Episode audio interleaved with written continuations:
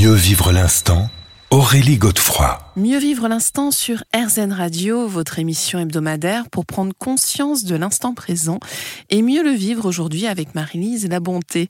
Alors Marie-Lise, on était en train d'évoquer le travail justement que vous proposez euh, pour euh, guérir, euh, enfin nous guérir tout court et euh, vous avez évoqué ce terme d'énergie, effectivement, qui est crucial.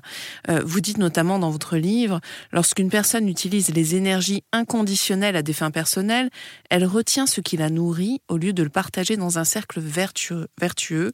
Cette accaparation devient le terreau de nos souffrances.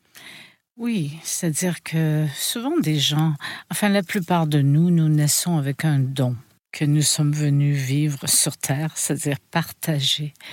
Et combien d'individus résistent leurs dons? Leurs dons, ce sont les qualités de notre âme qui peuvent servir à non seulement nous, nous guérir, mais aussi à transmettre la joie, la paix, l'harmonie.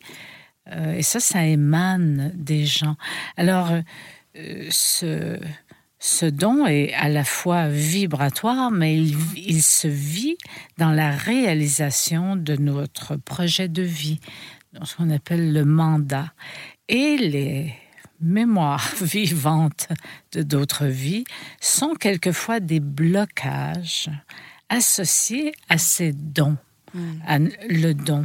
Par exemple, je, je peux prendre l'exemple d'un ami guérisseur qui, euh, qui était avant architecte et qui avait des mains euh, extraordinaires pour travailler les énergies sur les gens, euh, et les siennes bien sûr.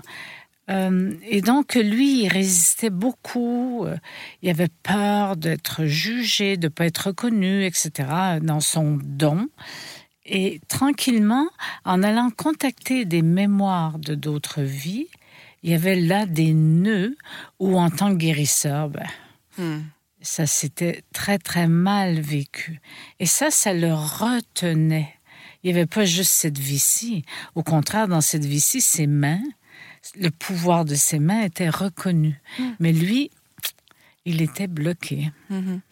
C'est un exemple. Bien sûr, mais alors justement, ça nous renvoie aussi à la composition de notre structure énergétique. Oui en fait, que vous comparez un peu à un cocon d'ailleurs. Un cocon de lumière, oui. Et euh, justement, la personne initiée qui est capable, après une formation, de faire vivre euh, à d'autres de ses patients, par exemple, les mémoires, euh, est aussi, la personne initiée est aussi un guérisseur qui, en même temps, qui écoute ce que la personne, le, consultant, celui qui est étendu, raconte de son contact avec les vies antérieures, agit sur le corps subtil euh, pour faciliter la guérison. Hmm. Et alors, on parle de guérison, mais il y a aussi une euh, question de blessures, notamment les blessures d'incarnation. Et c'est mhm. central dans votre livre. Bien oui, parce qu'elles sont toutes là. Hein. Je pense que je suis pas la seule auteure qui en parle.